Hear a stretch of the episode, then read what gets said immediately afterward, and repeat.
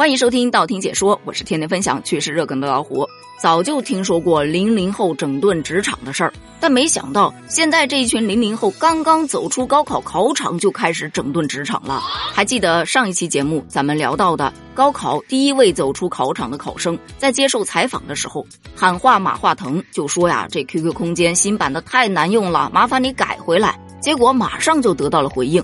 互联网上就掀起了一股“第一位出考场的考生，麻烦你了”的许愿活动。结果这群考生他们听见了，这不，今天就有考生直接在考场门口就喊：“取消单休，取消无偿加班。”网友一看来精神了，孩子，你是会为未来规划的人呐！这零零后开始提前整顿职场了，好感动。清华、北大的通知书给他，我说真的。但在采访的这一系列考生当中，有一位考生，他只喊了一句话，而且重复了三遍，立马就登上了热搜榜一。他喊的是“取消调休，取消调休”，再说一次“取消调休”。因为重要的事情说三遍嘛，所以网友立马就觉得这个孩子特别的重视这个事儿啊。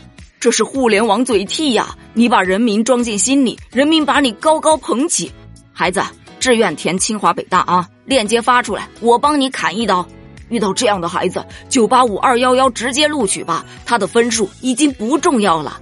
取不取消的先放在一边不说，将来高低得给你个专家当当啊！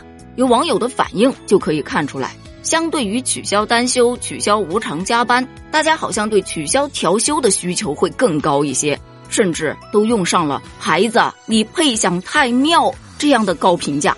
不过这句高评价也引来了一些争议。有人说：“为什么要这样去诅咒一个孩子啊？太庙那是中国古代皇帝祭祀祖先的地方，这是死人才会进去的。人家孩子替人民说话，你这还要诅咒他，这不道德啊！”但其实啊，配享太庙，咱们前面讲过，是一个梗。它最早来源于电视剧《知否知否，应是绿肥红瘦》。这剧中有一位王大娘子，每次受了气，她就会把这句话拿出来说：“我父亲配享太庙，意思是你不能这么欺负我。”其实想要表达的就是一种霸气，一种震慑力。所以网友后来就用这句话来对人，唤醒对方反思一下你自己的行为。不过现在就被大家用来赞美这个孩子了，就说呀，配享太庙的人都是什么样的人？那都是为国家或者为皇帝立下了大功，或者有特殊关系的人才能享受的，那是封建社会最高的荣誉和待遇。所以对这个孩子说：“你配享太庙”，其实就是说你应该得到最高的荣誉和尊敬的意思。玩梗这个东西啊，能接受的人他就很好接受，也很好理解；不能接受的人就觉得是在骂人。目前啊，互联网上还有很多小伙伴在许愿，求求了。什么离婚冷静期啊，公摊呐，挨个的能提一遍吗？但我想说的是，多地高考都差不多已经结束了，这现在再来许愿会不会有点晚了？但细一想，应该是有点早了。你现在许的可能是明年第一个走出考场的考生即将说出来的愿望。来，我们先一起谢谢这群高考生们。